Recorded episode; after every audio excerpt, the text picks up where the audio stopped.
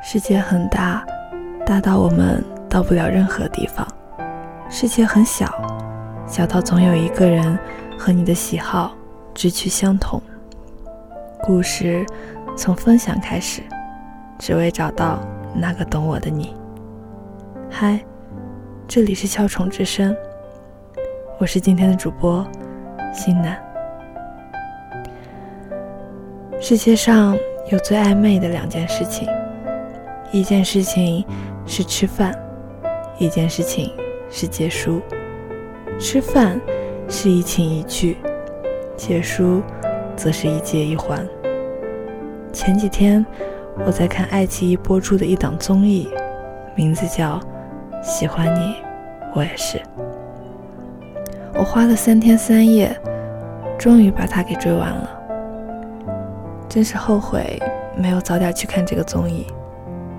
从开始的初次见面，我就很喜欢刘问，觉得他很酷，很有自己独特的风格。觉得小董也挺帅的，是一种运动阳光的帅。两人在小屋相遇，看起来真的很搭。第一眼就希望他们两个。能够在一起。董浩然和刘问，私以为刘问只是在节目上如此主动表示喜欢，认为此趟感情也只是圆自己的一个校园恋爱梦罢了。刘问和小董的 CP，却如周杰琼所说，满满的姐弟感，不仅仅是年龄。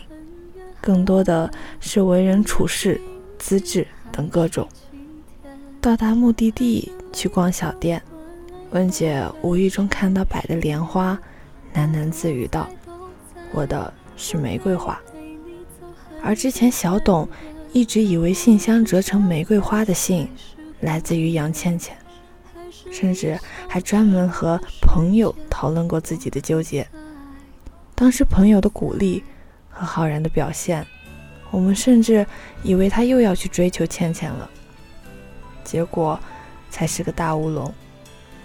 意识到误会的小董，跟着默默地说：“玫瑰花是问姐的。”恍然大悟之后，才有了问要不要吃桂花糕，有了各种嘘寒问暖。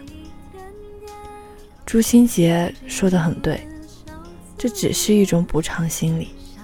略带愧疚的示好罢了。刘问做到如此地步，小董真是感动，但喜欢的成分就未知了。据说女生可能会因为一直对他好而感动而喜欢，男生却并不会。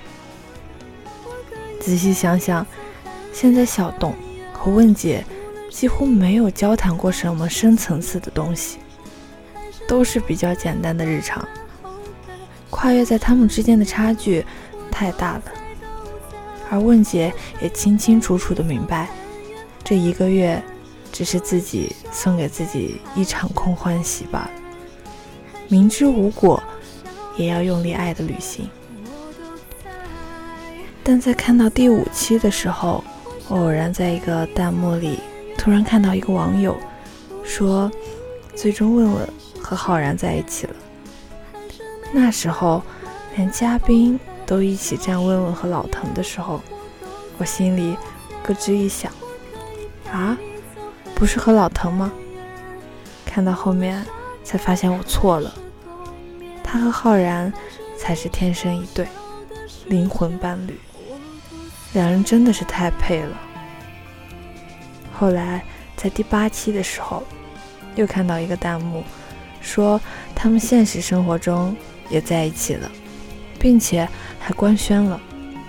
激动的我马上就上微博去搜索，结果真的是，真的是激动的我在床上打滚，一直尖叫，因为两个人真的是太甜了。后面也是无时无刻都在想看他们甜甜的互动，问问喜欢浩然，浩然也喜欢问问。确认过眼神，他就是他最喜欢的人。全世界最好的，莫过于不懂就问了吧。爱情哪有定律？如果你喜欢一个人，你之前的理想型标准都会化为乌有。希望每个人的喜欢你，都有我也是来回应。